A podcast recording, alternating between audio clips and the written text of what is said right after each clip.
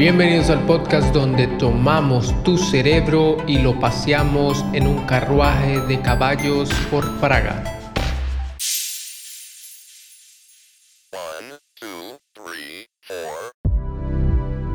Bueno, y continuamos leyendo después de haber presenciado la primera muerte por asesinato de un hombre y continúa diciendo, ahora pues, Maldito seas tú de la tierra que abrió su boca para recibir la sangre de tu hermano de tu mano.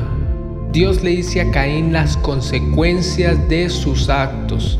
La tierra que le daba sustento le causaría aún más esfuerzo trabajarla. Cuando labrares la tierra no te volverá a dar su fuerza. Fugitivo y vagabundo serás en la tierra. Las consecuencias de Adán ya estaban sobre Caín, porque tenía ya que esforzarse para trabajar la tierra y lograr su fruto, pero ahora por sus propios actos empeoró su situación. La tierra ya no le daría más todo su potencial, costándole mucho más conseguir su alimento. También entraría en un estado de temor huyendo por la tierra, sintiéndose acosado por la culpa y el consuelo. Y dijo Caín al Señor, mi castigo es más grande de lo que puedo soportar.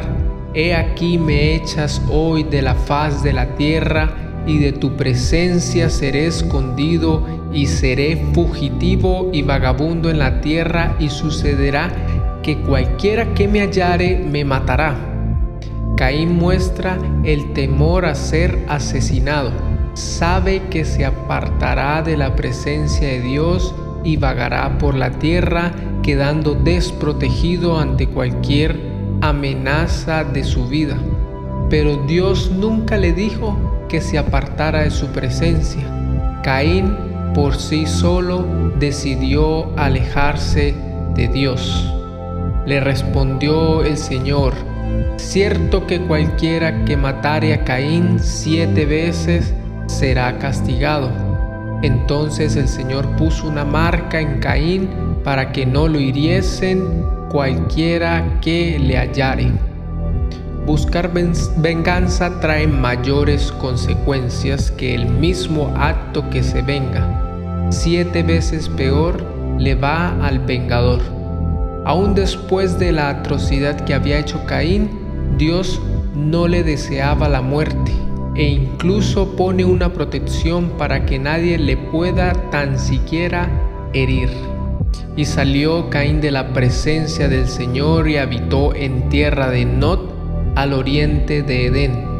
Se pone en marcha las consecuencias y Caín se va hacia el este con su decisión de apartarse de la presencia de Dios.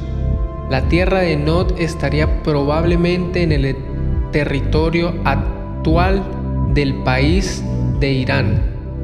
Y conoció Caín a su esposa, la cual concibió y parió a Enoch, y edificó una ciudad y llamó el nombre de la ciudad del nombre de su hijo Enoch.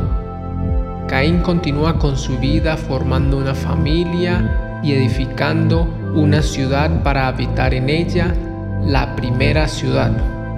Tuvo un hijo, Enoch, que significaba iniciar o disciplinar, mostrando que quería cambiar las cosas para bien de su familia.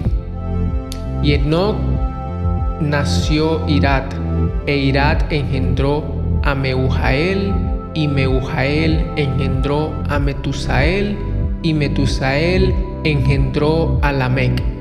Continúa la descendencia de Caín, nietos, bisnietos, tataranietos, etc. Y por el significado de los nombres podemos concluir que Irat, Meujael y Metusael actuaban correctamente guardando el conocimiento de Dios que se le había transferido, pero Lamec tomaba otro rumbo. Dios estuvo de una manera u otra presente hasta la cuarta generación de Caín. Y tomó para sí Lamec dos esposas, el nombre de la una fue Ada y el nombre de la otra Sila. Y Ada parió a Jabal, el cual fue padre de los que habitan en tiendas y los que tienen ganados. Y el nombre de su hermano fue Jubal, el cual fue padre de todos los que manejan arpa y órgano. Y Sila también parió a Tubalcaín, un instructor de todo artífice de latón y de hierro, y la hermana de Tubalcaín fue Naama. Lamec rompe el molde y toma dos mujeres por esposas, y tiene hijos pioneros en la ganadería, la música y la herrería. Y dijo Lamec a sus esposas Ada y Sila, oíd mi voz, esposas de Lamec, escuchad mi dicho, que varón mataré por mi herida y mancebo por mi golpe. Si siete veces será vengado Caín, Lamec en verdad setenta veces siete lo será. Definitivamente Lamec ya estaba lejos de Dios, apropiándose de sus esposas y conspirando para matar a un hombre que lo hirió. Además toma las palabras que Dios le había dicho a Caín para ponerlas a su conveniencia.